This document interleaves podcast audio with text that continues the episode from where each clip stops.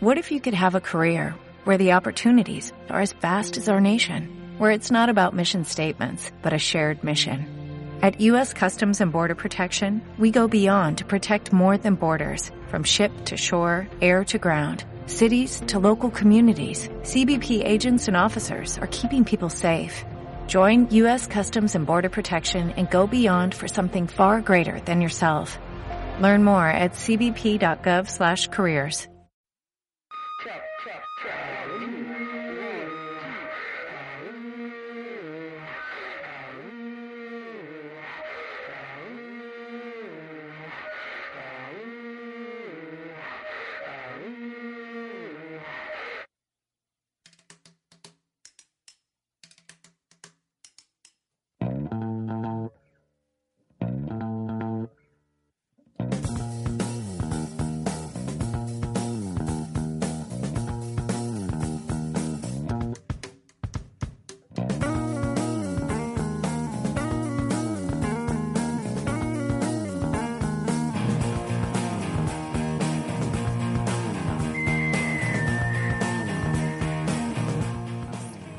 pasa, tronquis?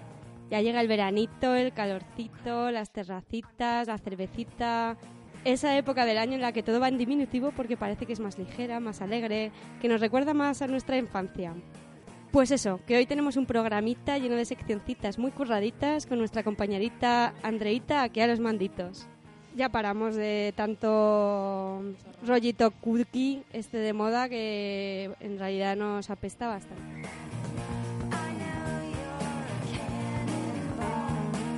En la Bets Delícula os traemos un poco de miedo, sí, y descubrimos a cuatro directoras de cine de terror que merece la pena seguir. Tú y las listas, María. Sí, me encantan. En Real Academia del Bla Bla Bla os traemos un término que no vamos a decir cuál es, pero sí que os resultará muy familiar y también muy asqueroso. En Reinas del Mambo hoy toca Silvia Rivera, una trans puertorriqueña activista y revolucionaria. ¿Qué más, qué más se puede pedir? Y en No me jodas repasaremos no los titulares esta vez, sino las declaraciones más ofensivas de un caballero que ya se está pasando de listo. Nosotras lo llamamos Calvo de los cojones gordos y ya descubrirás quién es.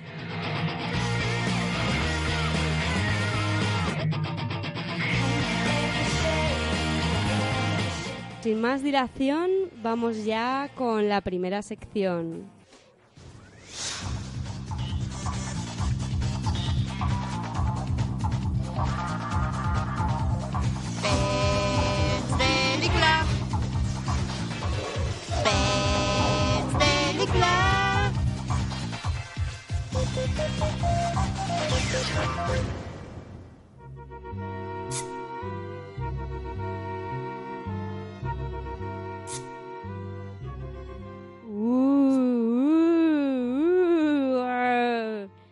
No, no es que esté llamando a un pájaro en plan reclamo, que nos gusta dejar a las aves en paz.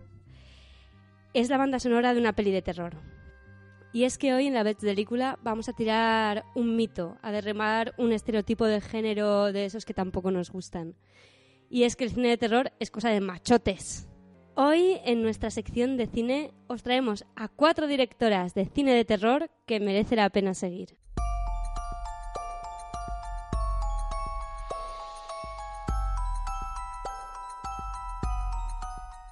Jennifer Kent es nuestra primera directora. Es una directora australiana que es maravillosa y se hizo famosa por su primera película que se llama The Babadook. En este film de 2014, Jennifer reflexiona en torno a la maternidad y sus servidumbres y sacrificios. Pero bueno, antes de seguir hablando de ella, vamos a echarle un ojo al tráiler. No os quedéis tuertos. ¿De dónde has sacado esto? ¿De la estantería?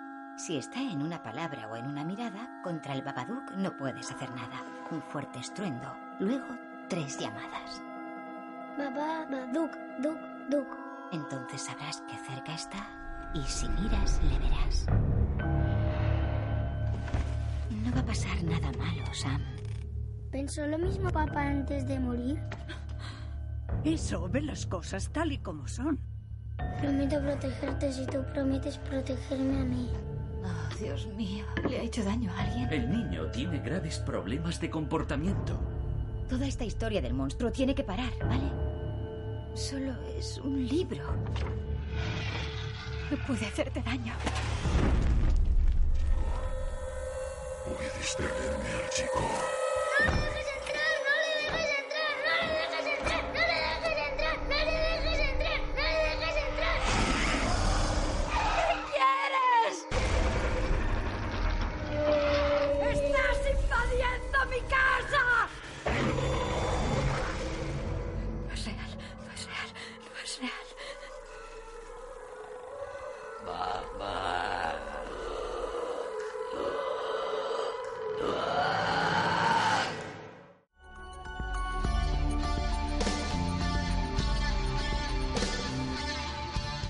Esta película nos mete en el día a día de una mujer que, superada por las circunstancias, se muestra incapaz de lleva- sobrellevar el dolor a la hora de criar sola a su hijo. Y lo hace en forma de un cuento precioso, poético y un poco pesadillesco.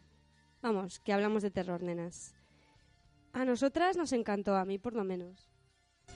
Sí, eh, María me pasa la palabra. A mí me gustó mucho. Me gustó mucho la historia y me gustó mucho cómo está rodada. Me gustó mucho la fotografía, me gustó mucho la actriz, el niño, todo. Me gustó todo. Y aparte es que me encantan las películas de terror. Yo me, también me emocioné, lloré, me pareció entrañable, también en según qué momentos es bastante bonita y además, claro, me cagué de miedo en los pantalones, ¿por qué no? Por suerte, sabemos que Jennifer Kent sigue teniendo proyectos futuros y ahora mismo está en plena producción de The Nightingale. No sé si lo pronunció bien. A ver, Andrea. Eh, sí, perfecto. Ah, perfecto. Más o menos, sí. Es que... Pues es nada más y nada menos que una película ambientada en 1829 en Tasmania, donde vienen los demonios. Me encanta Tasmania. Yo tengo un amigo que me hice en el Erasmus de Tasmania y me parece fascinante. Hostia, yo no sé casi ni dónde está, sin el casi. Joder, está debajo de Australia, que es uno de mis países favoritos. Ah, vale, es que por ahí hay, hay animales muy raros, claro, por eso viene de ahí. Endémicos ahí. Y bueno, la película trata sobre una mujer que busca venganza tras el asesinato de toda su familia. Hemos leído que saldrá a lo largo de, este año, pero no tenemos ni idea de cuándo, así que intentaremos manteneros informadas.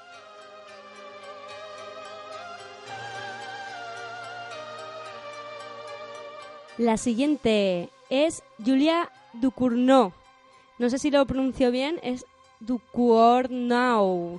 Pero bueno, como es francesa, no, la verdad es que no sé, no sé francés.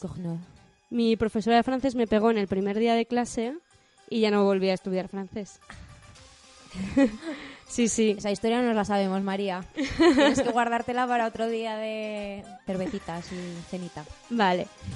Pues nada, es nuestro descubrimiento de este año. A mí me ha flipado su peli de debut. Es una directora y guionista francesa que solo encima tiene 33 años, que la gente es joven y ya... A ver, esto es un poco adultocracia, pero yo les tengo más envidias. En plan, ay, como que te ves en su edad y dices, yo no soy tan buena. Esta directora es cruda, nunca mejor dicho, luego veremos por qué. Es dura, es gore, es profunda y a la vez es muy fresca y muy pop. Por eso me ha molado. Y por supuesto, feminista. O sea, ¿qué más quieres? En su primera película explora el cuerpo femenino y su transformación. Y también en un segundo análisis un poco más profundo que muchos críticos, porque son críticos y no críticas sobre todo, no han sido capaces de hacer, eh, explora la, forma en la que a las mujeres se nos eh, juzga por vivir el sexo, el desfase en nuestro cuerpo, la pasión, de una forma libre y sin remordimientos. La película se llama Crudo y la premisa es genial. Trata de una joven vegetariana que al llegar a la universidad prueba la carne una vez porque le obligan y ya no puede parar, hasta el punto de volverse caníbal. Y además la peli es muy punky. Es su primera película, pero en Sitges de este año ya se llevó el premio del jurado joven y también a mejor dirección Nobel. O Nobel, Nobel. ¿Nobel como el tabaco? No sé. Bueno, en Cannes también se hizo con el Fipresti de la Semana de la Crítica. O sea, a mí me pareció genial. No la he visto. Pues tienes que verla, Andrea. Sí, la Es empecé genial. un día, pero como yo lo, lo voy a decir, lo veo todo online, pues es- se veía muy mal. Pues igual me la veo esta noche. Pues mira, sí. Hay que tener cuerpo, ¿eh? Pero se puede ver. Lo tengo. Pues venga. Y nada, eh, de sus proyectos futuros, de momento no hemos encontrado nada de información sobre en lo que está metida ahora, pero esperamos que pronto nos sorprenda con una película tan buena como lo es Crudo. Mientras tanto, si aún no la habéis visto como os pasa le pasa a Andrea, ya tenéis plan para esta noche, como va a hacer Andrea también.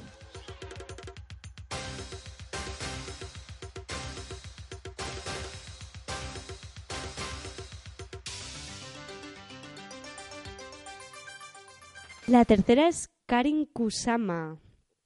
Esta directora eh, neoyorquina es la flamante ganadora del Festival de Sitges de hace dos años con The Invitation, la invitación. Kusama debutó en la dirección en el año 2000 con Girl Fight, que es una historia con Michelle Rodríguez dando vida a una boxeadora. Después ya se pasó al terror con Aeon Flux, creo que se pronuncia Aeon, Aeon Flux Ah, yo se la he visto también. que no es precisamente buena. Pero bueno, a- finalmente en 2009 sí que consiguió meterse en el género de terror de una forma un poco más guay con Jennifer's Body, que es una comedia con toques de terror escritas, escrita por Diablo Cody, que es una guionista que a mí me flipa en colores. Esa, ese título es tiene algo que ver con la canción de Hole. No, creo que Ah, no. Vale. Tampoco lo sé, ¿eh? ahora mismo. Pero bueno, Diablo Cody es guionista de Young Adult, una peli que también recomendamos un montón. De Juno, por Ah, ejemplo. La de Young Adult y, y- Bueno, yo no, por supuesto, pero la de Young Adult también me suena que la he visto. Creo que las he visto estas, sí. Young Adult va sobre una escritora de Young Adult, de juvenil romántica, que vuelve a su pueblo después de mucho tiempo y es como su... Ah, sí, sí, sí. Su ahí se declive. reencuentra con sus, con sus amigos de la infancia. Ah, vale, sí, sí, sí, que visto. Sí, que está todo el día borracha Sí, sí, y sí. siempre se despierta de resaca y pilla la botella de Coca-Cola Light y le da un trago gigante. Sí, sí, ya me acuerdo, ya.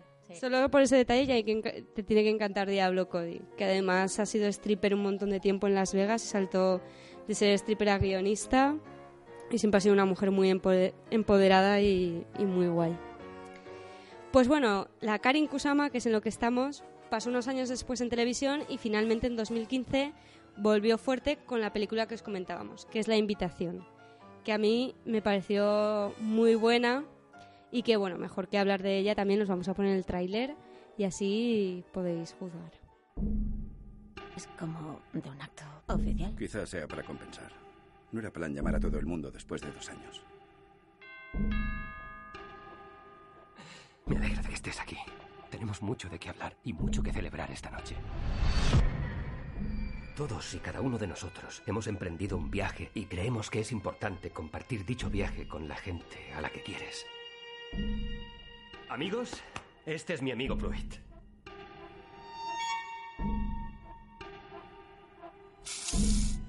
¿Las rejas de las ventanas son nuevas? Por precaución. Es más seguro.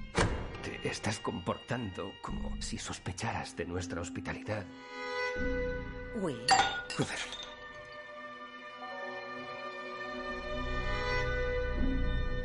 Suele estar a menudo así. Tan alterado.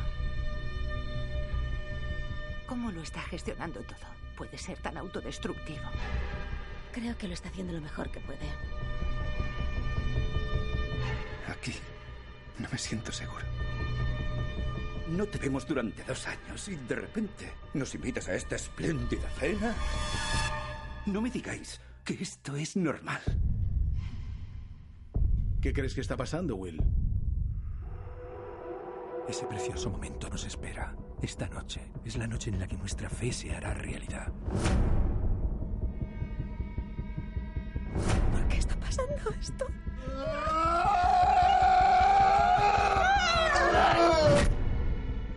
Es una película tipo La semilla del diablo con toques a lo Lynch, que como habéis podido comprobar ya tiene pintaza.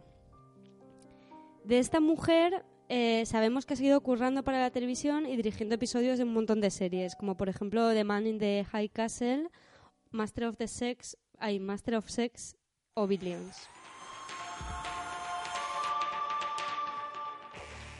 Venga, Kusamita, haznos otra peli tan guay como The Invitation. Y deja la tele ya. Y la última es Jennifer Lynch. Os sonará el apellido, imagino a todos. bueno, es directora y guionista, la primogénita de David Lynch, y empezó publicando The Secret Diary of Laura Palmer, un libro conectado con la serie de su padre, Twin Peaks, eh, que es como una novela tórrida sobre la chica muerta más famosa de la televisión. Después, un par de años más tarde, debutó con su primera película Boxing Helena, Helena, sobre la vida de un cirujano que vive obsesionado por el recuerdo de una breve aventura con una mujer. Y adivina el nombre, Elena. Esto me está recordando un poco a la historia del tranvía. Sí, un poco, un poquito. Esos hombres que se obsesionan con, con mujeres que han visto mm, dos milisegundos. Ya ves. Creepy. Y nada, se pegó mogollón de tiempo sin hacer otra peli, como 15 años, y después escribió y dirigió la que para mí es su mejor película, que se llama Surveillance, Vigilancia. Un film que trata sobre dos policías que intentan detener a un asesino en serie, para lo que cuentan con la declaración de diferentes testigos. Luego, la verdad es que la pobre no ha hecho nada demasiado bueno. De hecho, ha hecho alguna cosilla que es muy, con mayúsculas, mala. Como por ejemplo, His, con tres o cuatro S que es una peli india sobre la leyenda de la mujer serpiente. Y bueno, aunque ha tenido una carrera muy irregular, nosotras nos quedamos con Surveillance y depositamos toda nuestra esperanza en su próximo proyecto, A Fall from Grace, que también va sobre asesinos en serie. Yo es un tema que me reflipa. De hecho, me he pagado gran parte de mi adolescencia, mm, bueno, estudiando, investigando sobre asesinos en serie como tres horas al día para lo cual mi psicóloga no tendría, no diría nada bueno de esto. y bueno, se estrenará en 2018. Hasta entonces, nada, nada, a esperar. Y estas son solo cuatro de un montón de mujeres que hacen pelis para que no podamos dormir con la luz encendida. Nombro solo algunas más. Con la luz eh, apagada, dirás. Que no podamos dormir. Ah, sí, sí, con la luz apagada. Yo con la luz encendida no puedo dormir. No, yo de hecho tampoco. bueno, nombro aquí algunas más, un poco de pasada, para que podáis investigar si os mola el tema. Una, por ejemplo, es Anna Biller, que hizo The Love Witch, una peli super vintage como de los 70. Sean Casabets, que hizo The Kiss of Damned. Las hermanas Soska, que molan un montón porque tienen como mucho interés, su cine tiene mucho interés en la subcultura y además tiene una marcada conciencia feminista. O Ana Lili Amirpur, que es la directora de Una chica vuelve sola a casa de noche, que ha sido muy de circuito de festivales este año pasado o hace dos. Sí, yo esa la vi en, en el cine realizado por mujeres de Zaragoza del año pasado. ¿Y qué tal? Yo no la he visto. Pues bueno, tampoco me flipó, ¿eh? Porque la fui a ver como con muchas expectativas. Pero bueno, ya, es que eso dicen que no, no está tan bien. a mí me aburrió un poco. Lo que pasa que yo tengo ya un poco el nivel en películas de terror, lo tengo como muy alto. O sea, me lo trago todo, pero todo me parece una mierda. Es que es muy difícil innovar, por eso me parece tan guay que algunas de las pelis que hemos nombrado sí que innovan bastante en el cine de terror y en el género y sí que te muestran otras formas diferentes, pues como Babadook, que es como un cuento crudo, que es muy punky, muy Cronenberg y muy jodida. No sé, hay cosas por ahí que sí que molan. Y bueno, yo, yo, mi humilde persona, desde aquí os propongo el reto de, durante estos días, si os apetece ver una peli de terror o de miedo, elegid alguna de estas maestras del terror y... Es que me gustaba esta frase y la tenía que decir, ¿vale? Cambiad de género el cine de género.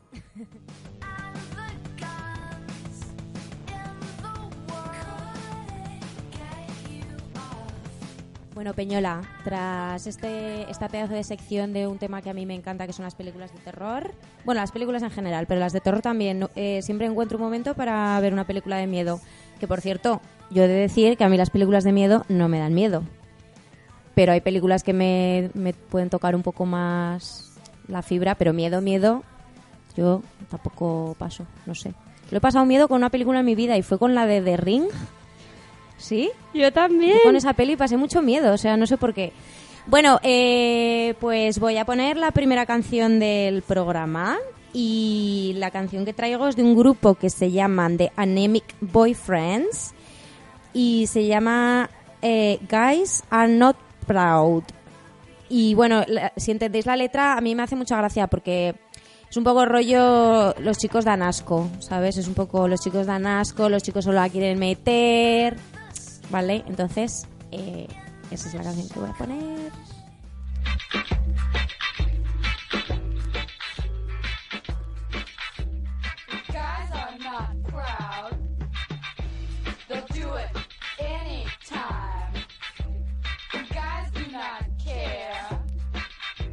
They'll stick it anywhere.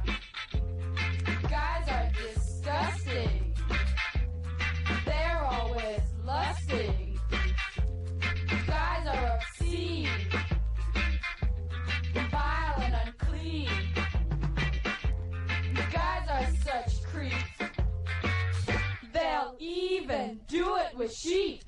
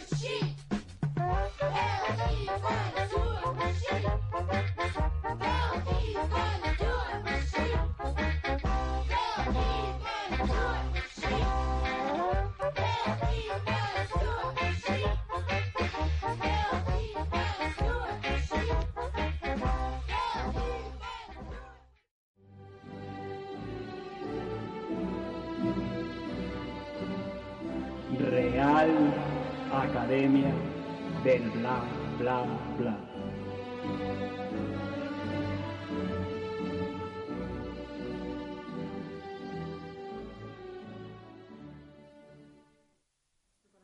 Hola chicas.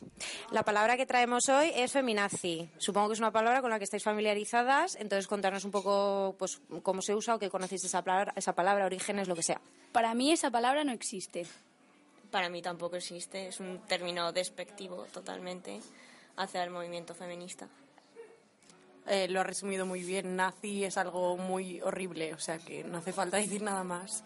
Sí, opino lo mismo. No es una palabra que represente nada relacionado con el feminismo. Muchas gracias, chicas. Pues ya está. Solo es eso, ya está. Qué bien, Uy, ¿qué pasa aquí? qué bestia, Antonio. Muy bien. Hola, la palabra que traemos hoy es feminazi. Puede que la conozcas, no, puede- no es una palabra nueva. ¿Qué te sugiere que sabes de esta palabra? Eh, lo que se usa despectivamente para llamar a las feministas, para la gente que le molesta el feminismo, básicamente. Vale, muchas gracias. Sí. Hola, eh, bueno, la palabra que traigo hoy es feminazi. ¿Vale? Que te... No, que te, que te sugiere de dónde sale, qué quiere decir esa palabra. No te escapes. Eh, qué difícil. Ahora estoy trabajando, Andrea. ¿no?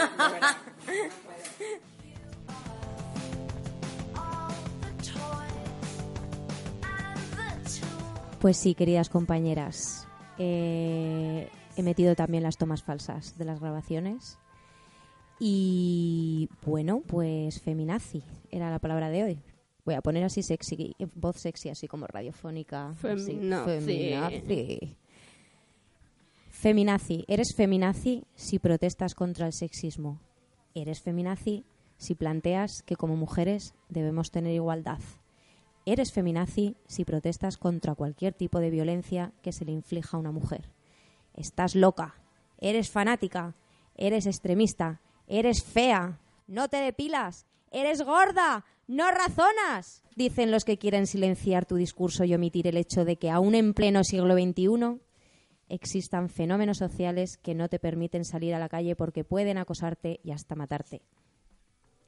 La imagen de la mujer poco atractiva es un gag recurrente de memes, caricaturas y estereotipos asociados al feminismo, asociados a la quema de sujetadores impuesta en la segunda ola del movimiento y el rechazo de la corriente hacia la moda al considerarla en ese entonces como método de opresión. Cortes masculinos, sobrepeso, no depilación, piercings, ropa masculina, odio a los hombres. Todo lo opuesto a los cánones tradicionales de atractivo que hoy siguen reproduciéndose al mil por ciento en redes sociales. Que afirmes que sí, siguen existiendo y son reales las prácticas que hacen que te sigan menospreciando en el trabajo, que te rebajen ante tu pareja y que sigan cuestionando lo que haces con tu cuerpo. Si lo muestras o no lo muestras, tu sexualidad, cómo lo moldeas, cómo te peinas, cómo te vistes. Pero ¿de dónde sale el término? María, ¿de dónde sale el término? Creo que fue algo de hace un montón. Es que no, no lo tengo muy claro, pero sé que fue hace como un montón de años, muy viejo, que debió ser como de un periodista o de un tío muy, muy, muy machista. Igual fue incluso para criticar a las de la segunda ola o algo así, pero sé que es más viejo de lo que parece y que ahora se ha rescatado y ahora está más vivo que nunca igual. María, sigue comiéndote el palote y te explico. Sí, va la nada, movida. nada, sigo con el palote. Lo. Sigue intentando abrirlo porque a mí me ha costado un montón pelarlo. Bueno, está pegado.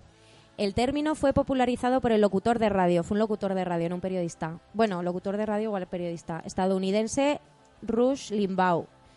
Eh, un señor conservador ligado al Partido Republicano y bueno, lo utilizó inicialmente para referirse a las mujeres que defendían el derecho al aborto.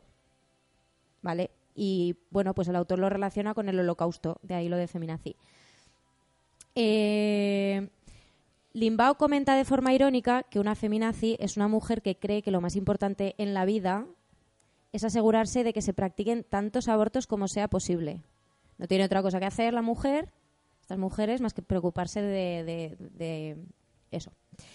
Limbaugh también usa el término feminazi para comentar argumentos, puntos de vista o actitudes feministas ante otro tipo de asuntos no relacionados con el aborto. O sea, en general, supongo que le molesta todo de las feministas. Eh, de acuerdo con Limbaugh, el término denota una mujer que hace del feminismo un estilo de vida fanático. ¡Wow! Fanático. Bueno, ese sería un poco el resumen, no me voy a extender más, pero eh, hablando de todo esto de qué es ser feminazi, qué es ser feminista, porque parece que la palabra feminismo hace daño, es- es- está muy abierto al debate de, ay, feminismo, tal, ¿por qué, ¿por qué hace que la palabra feminista... Es como lo que hablábamos antes de lo de las chicas del cable, ¿no? En plan, no vamos a ponerle la etiqueta feminista porque queremos que lo siga todo el mundo. Claro, de hecho una de las protagonistas no lo llamó etiqueta, le llamó estigma. Claro, pues es como un estigma. Es así como lo percibe la sociedad, claro. Bueno, un come- voy a leer un comentario sorprendentemente de una mujer que Pero he cogido este porque tampoco tampoco me he matado a buscar comentarios. Bueno, no habría hecho falta matarme a buscar muchos comentarios porque los lees a diario, pero bueno. Bueno, pues un comentario de una mujer que ilustra perfectamente los clichés a los que pues ciertas personas utilizan para desprestigiar este movimiento. Bueno, dice, recientemente pongo otra voz. Sí, por favor. Recientemente se ha visto un comportamiento feminista un tanto agresivo. En Argentina han hecho unas manifestaciones donde se muestra agresividad. Es un comentario actual, ¿eh? no, no lo he sacado de hace años ni nada. Me lo creo. El feminismo antes tenía más sentido porque la mujer estaba en un real patriarcado. En la España actual no se puede considerar que hay un patriarcado porque es verdad que hay leyes que favorecen al hombre, pero también las hay que favorecen a la mujer. Por ejemplo, la custodia de un niño después del divorcio en una relación hetero. Mucha gente se considera feminista por la simple fama que ello genera, pero luego se puede ver la realidad. En mi experiencia con estas personas, he visto cómo insultaban a una persona por el simple hecho de tener una ideología contraria a ellos. Entiendo que las ideologías machistas sean inmorales, pero una persona puede tenerlas. Ser una persona con educación e intelecto, pero haber tenido padres machistas. El feminismo tiene muchas fallas, algunas más graves que otras, graves con B, pero bueno, mm, no me voy a meter en el tema este. No es grave, no es grave. La primera es el mismo nombre. Feminismo significa igualdad de género, pero proviene de la palabra femenino, entonces no es un nombre adecuado. Si lo sería, por ejemplo, igualitarismo. Heteropatriarcado es otro sinsentido. Otra falla es que si hay patriarcados, el problema es que estos patriarcados suelen estar en países pobres donde la mayoría de gente no tiene acceso a Internet. Y gran parte de mensajes feministas están allí, están allí, por tanto no hay manifestaciones. Creo que es necesario el feminismo. Por supuesto que se necesitan esas manifestaciones pacíficas, pero no he visto a nadie manifestándose por el tercer mundo cuando es allí donde hay gra- gran cantidad de machismo. Bueno, de este, de este comentario obviamente he sacado los clichés, los clichés. Y son, el feminismo antes tenía más sentido, ahora no. Ya, esto es el- lo típico que te dice una persona y dices, a ver, ¿por dónde empiezo? Quieto parado, quieto parado. No te lo puedo explicar. Es en plan, no sé por dónde empezar.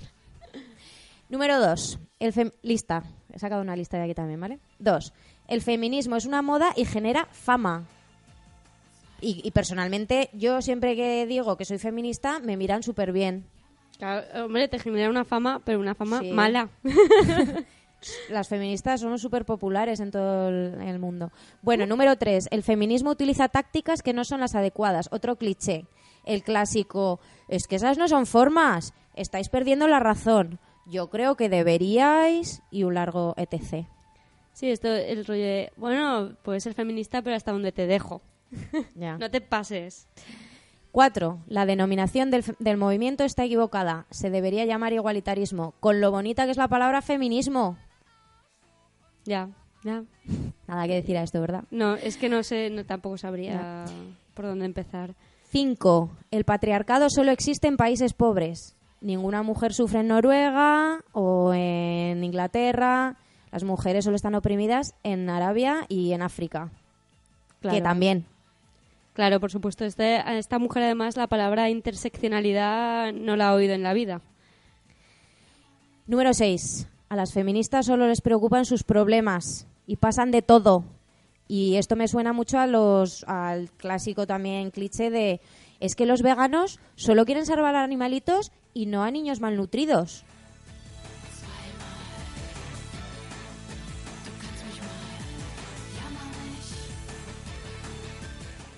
Es verdad, las personas feministas, veganas, pues nos gusta comernos niños, les pegamos patadas, abortamos, que es peor, es peor, porque son niños aún más pequeños, tan pequeños que aún no existen. Y a esos los matamos nosotras, porque somos crueles. Con nuestras manos, si pudiéramos.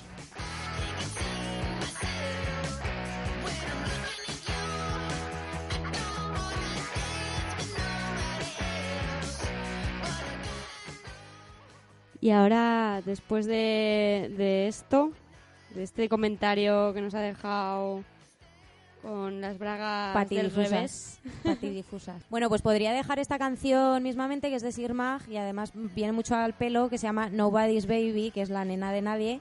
Pero como ya ha sonado Sir Mag, pues la siguiente canción que voy a poner es de un grupo que se llama Screaming Sneakers y se llama Violent Days, Días Violentos. Y bueno, pues se lo dedico a todas esas feministas que se pasan el pacifismo por el forro del coño.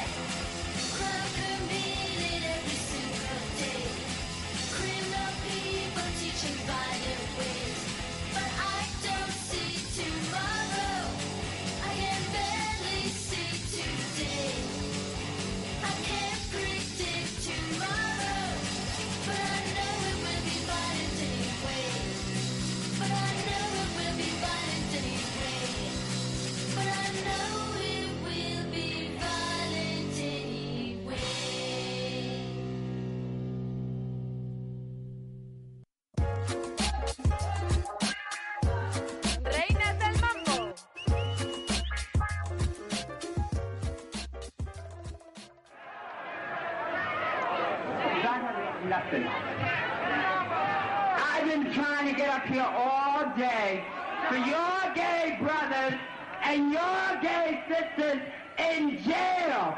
They write me every motherfucking week and ask for your help. And you all don't do a goddamn thing for them. Have you ever been beaten up and raped in jail? Now think about it. They've been beaten up and raped after they haven't spent much of their money in jail to get their cell phones and try to get their sex change.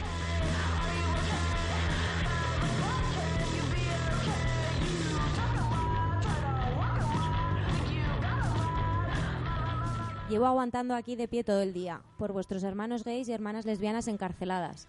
Me han estado escribiendo toda la puta semana y preguntándome por vuestra ayuda, y ninguna de vosotras ha hecho una mierda por ellas.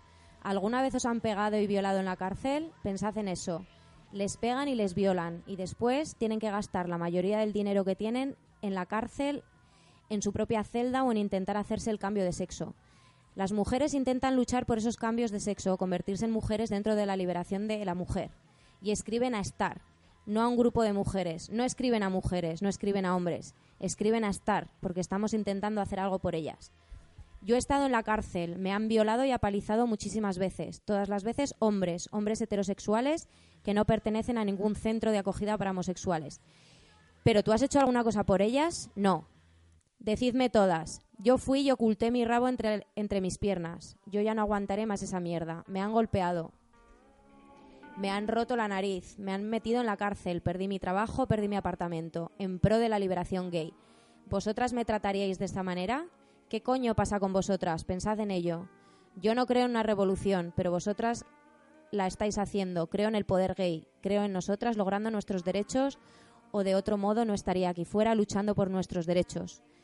Eso es todo lo que quiero decir a vuestra gente. Si queréis saber dón- sobre la gente que hay en la cárcel, y no os olvidéis de Bambi Lamour, Andorra Marx, Kenny Messner y otros gays que están en la cárcel. Venid a vernos a la Casa Star, en la calle 12, en la calle 12-640 Este, entre el B y el C número 14. Gente que está intentando hacer algo por todas nosotras y no hombres y mujeres que pertenecen a un club blanco y de, y de clase media. Ahí es donde encajáis vosotras. Revolución ahora. Dame una G, dame una A, dame una I, dame una P, dame una O, dame una V, dame una E, dame una R. Gay Power. Más alto, Gay Power.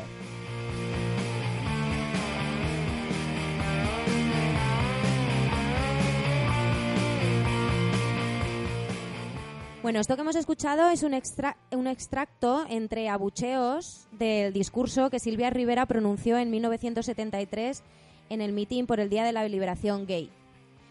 Hoy, en Reinas del Mambo, Silvia Rivera y Marsha P. Johnson, fundadoras de STAR, en español Acción Travesti Callejera Revolucionaria.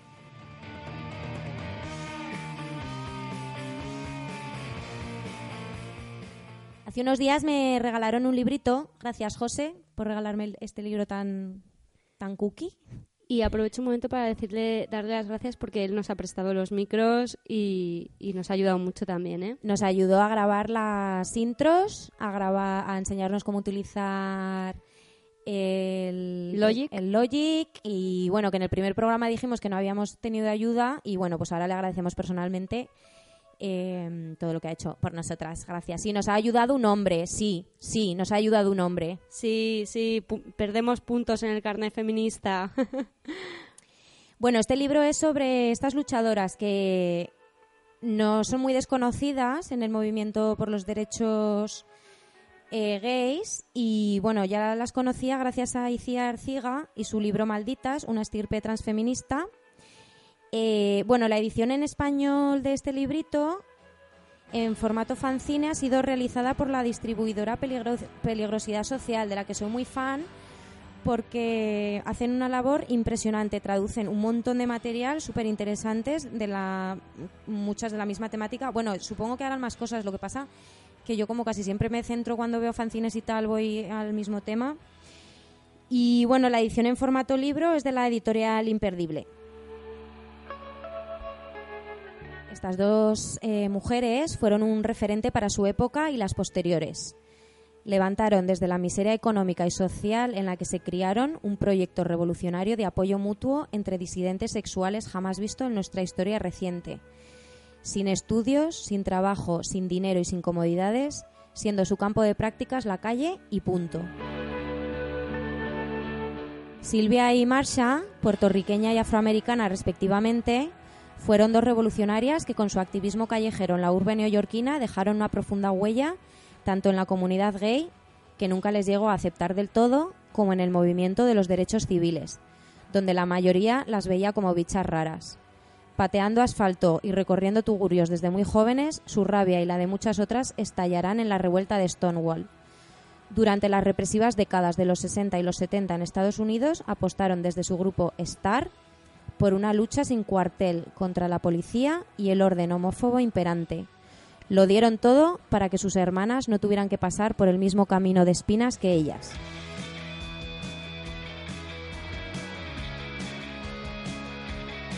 Sumergidas en la precariedad y desde la calle, como hemos comentado, las desterradas del sistema alzan su voz. Silvia y Marsha crearon una brecha a la heteronormatividad, al son de sus tacones de aguja, de su estilo propio, de su feminidad subversiva, de su personalidad y glamour inolvidables.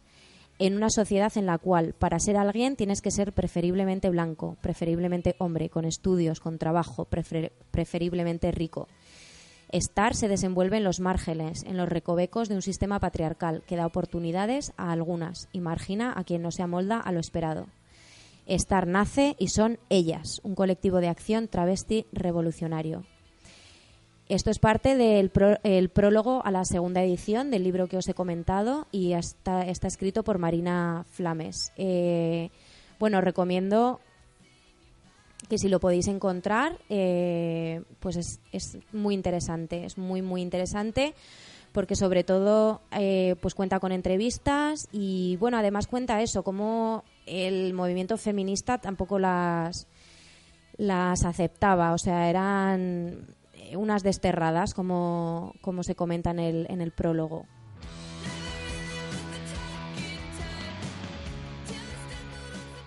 La historia de estas mujeres eh, tiene dos caras. La cara positiva eran unas mujeres muy alegres, muy luchadoras y, y bueno, a mí desde el primer momento me han enamorado porque son, pues eso, desde la prostitución, desde prostituirse ellas para que no se tuvieran que prostituir pues eh, gays jóvenes y gente que, que, fue, que era echada de sus casas, luego con el azote del, del SIDA.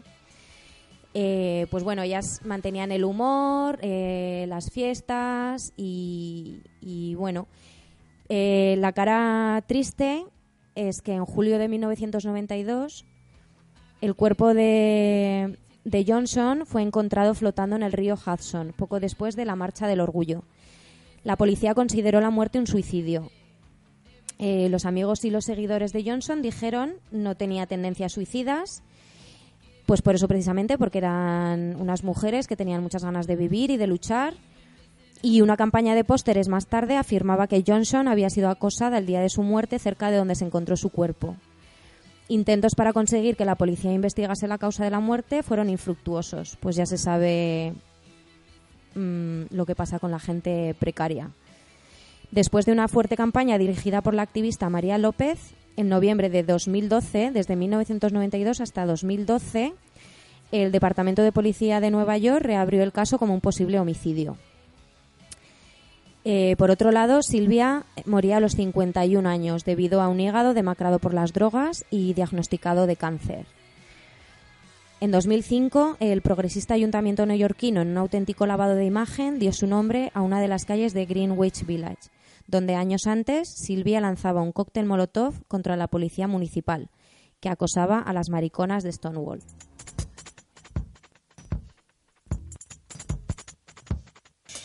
Bueno, para terminar, eh, voy a comentar que en el 2015 se estrenó una película Stonewall que creo que la he visto.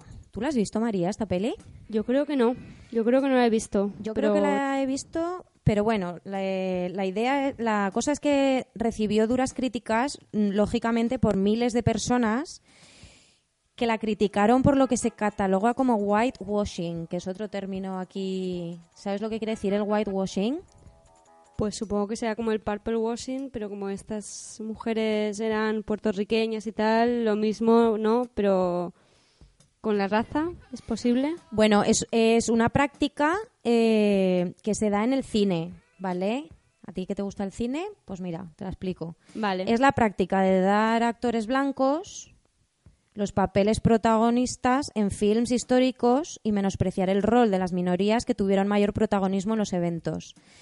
De hecho, en esta película eh, el papel de Silvia Rivera y, y Marcia Johnson pues mmm, pasa muy por encima y además a Marcia Johnson se la pone como un poco un papel así cómico sin darles mucha importancia y el papel se lo lleva, el papel protagonista es un hombre mmm, blanco.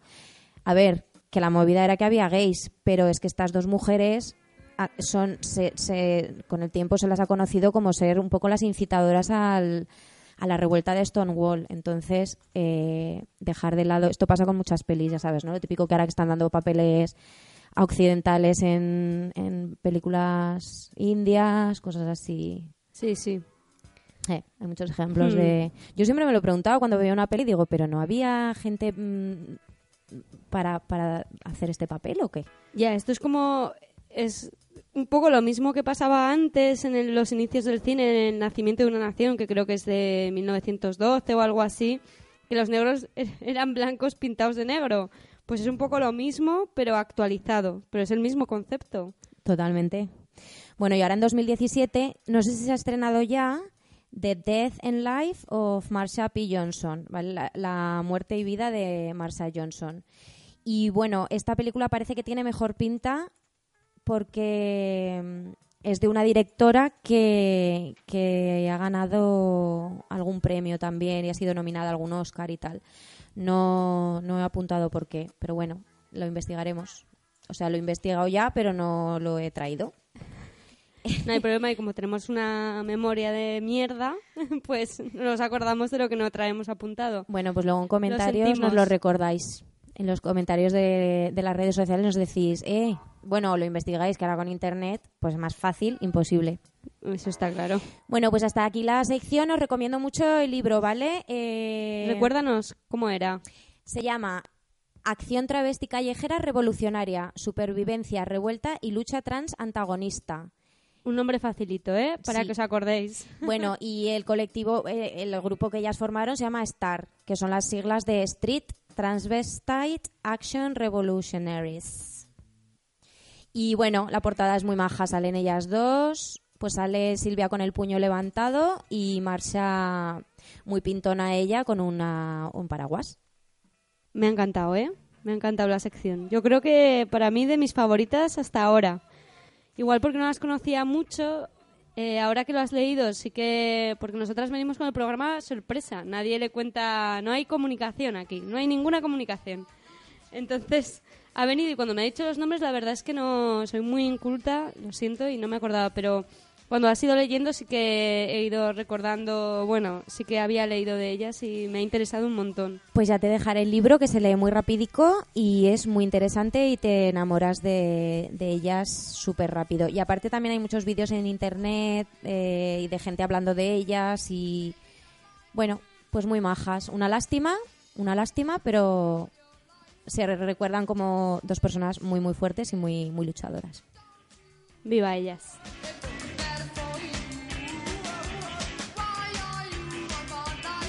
Bueno, coleguins, pues la última canción del día.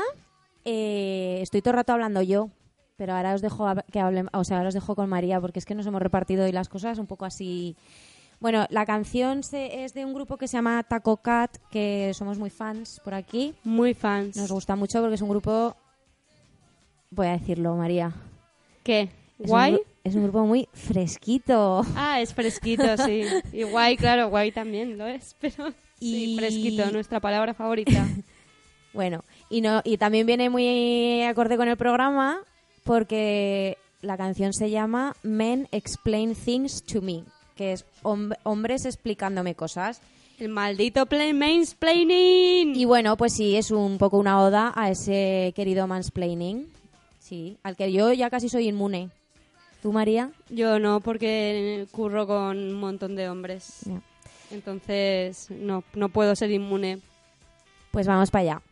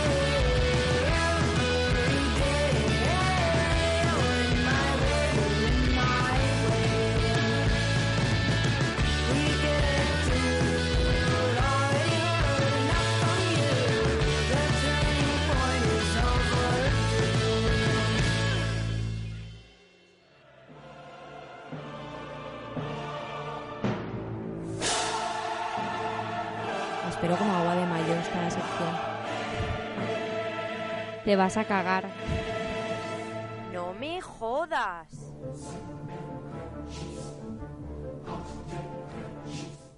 Risto Mejide, Pérez Reverte, Pablo Motos, la manada que domina los medios, los machistas más recalcitrantes dirigiendo el cotarro, los hombres de verdad juzgando a las mujercillas.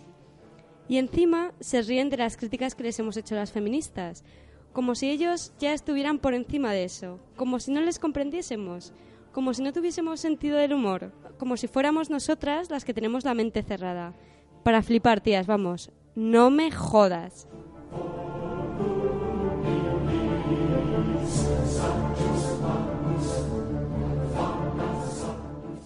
Por eso vamos a dedicar esta sección a las mejores perlas que han soltado estos hombres tan estudiados y modernos. Vamos a ver si esta vez les pillamos el chiste, porque yo me he fumado ya tres porros a ver si les encuentro la gracia.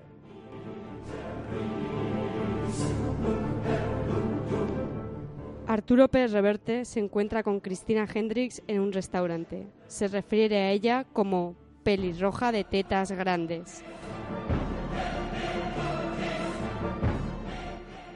Hecho por el cual, a partir de ahora, nosotras nos vamos a referir a él como calvo de los cojones con eh, pelotas gordas.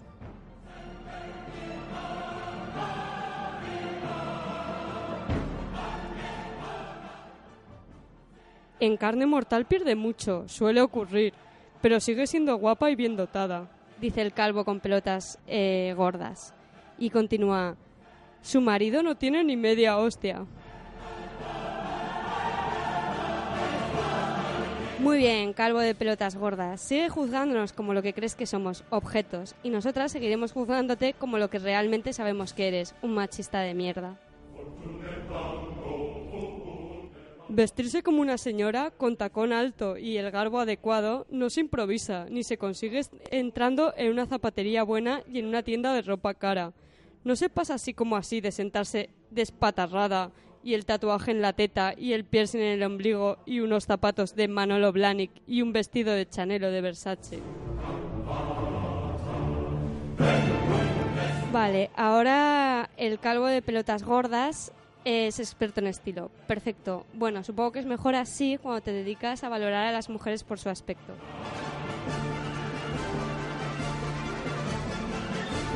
A mí me da pena el pobre chaval, porque tenía indicios y se veía con oportunidades. Empieza Risto. Lo que me estoy pensando no lo puedo decir, pero este en mi pueblo tiene un nombre. ¿Qué coño? Lo voy a decir. Esto es ser una calientapollas.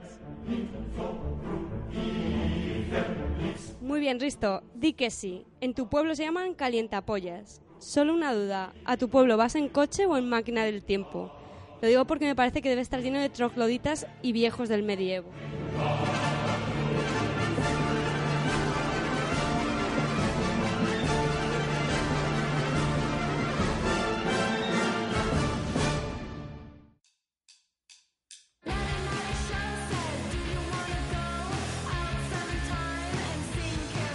Bueno, eh, nos vamos a despedir ya. Y lo que pasa es que no me quiero despedir sin hacer unos apuntes al programa que hicimos en el que hablábamos de la pansexualidad. Y bueno, durante las últimas semanas he venido observando en las redes sociales eh, cómo algunas personas bisexuales calificaban al término pansexual como bífobo, ¿vale? Ahora explico un poco cuál es el motivo de debate por entender que puede existir una asimilación en el concepto y que no existe necesidad de tener dos palabras para el mismo hecho. Por su parte, también he visto que personas pansexuales defendían su orientación sexual como una válida, propia y diferenciada. Eh, bueno, el debate es muy amplio y diverso. He visto desde gente que se insultaba y se metía con las familias de, de cada una. Seguramente con las madres.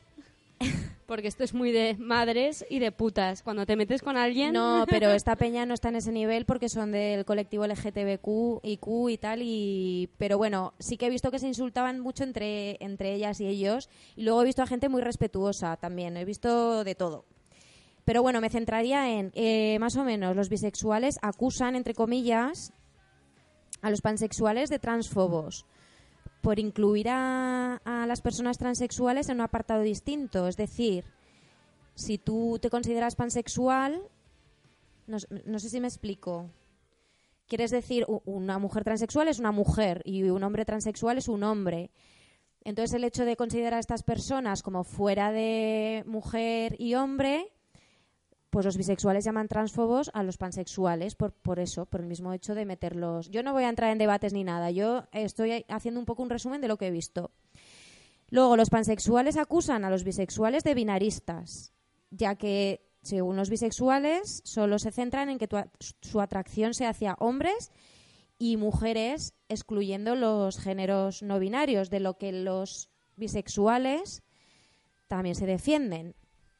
Bueno, los bisexuales también se defienden diciendo que la palabra pansexual es un neologismo de algo que ya existía, porque los eh, bisexuales nunca han considerado excluir de sus preferencias a mujeres y hombres transexuales, ¿vale?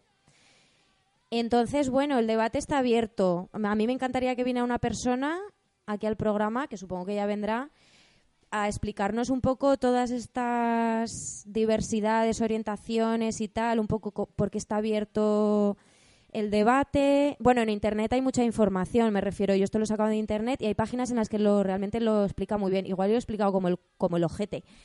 Pero bueno, pues eso, me quería despedir haciendo el apunte sobre la pansexualidad.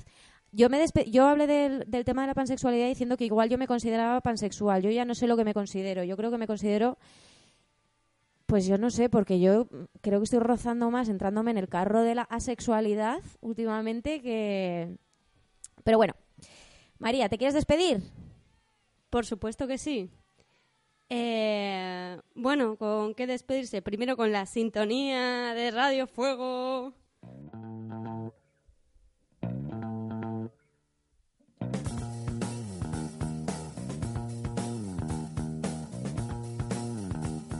Ahora sí, ahora sí ya me noto en mi salsa de despedida. Pues nada, que muchísimas gracias otra vez más por escucharnos, por oír a estas pesadas, locas, unas feminazis. y nada, simplemente que como siempre podéis visitar nuestro blog, es esradiofuego.wordpress.com. Podéis también haceros fans en nuestra página de Facebook Es Radio Fuego, con el es Es Radio Fuego. Y también en nuestra cuenta de Twitter es Radio Fuego, igualmente. Y nada, que... Ah, sí, y bueno, y sobre todo lo más importante me dejaba, que aquí me ha apuntado Andrea, el iBox. Suscribiros, darle al dedo para arriba, este, y, y allí nos vemos y espero que nos veamos muchas semanas más. Muchas gracias por escucharnos y hasta cuando quiera. Cuando queramos nosotras. Bueno, sí, en realidad es cuando queramos nosotras y cuando podamos. Bueno, más que cuando queramos, cuando podamos, porque tenemos unas, unas agendas que parecemos la Preisler. Ah, bueno, no, que esa no trabaja. Bueno, adiós. Adiós.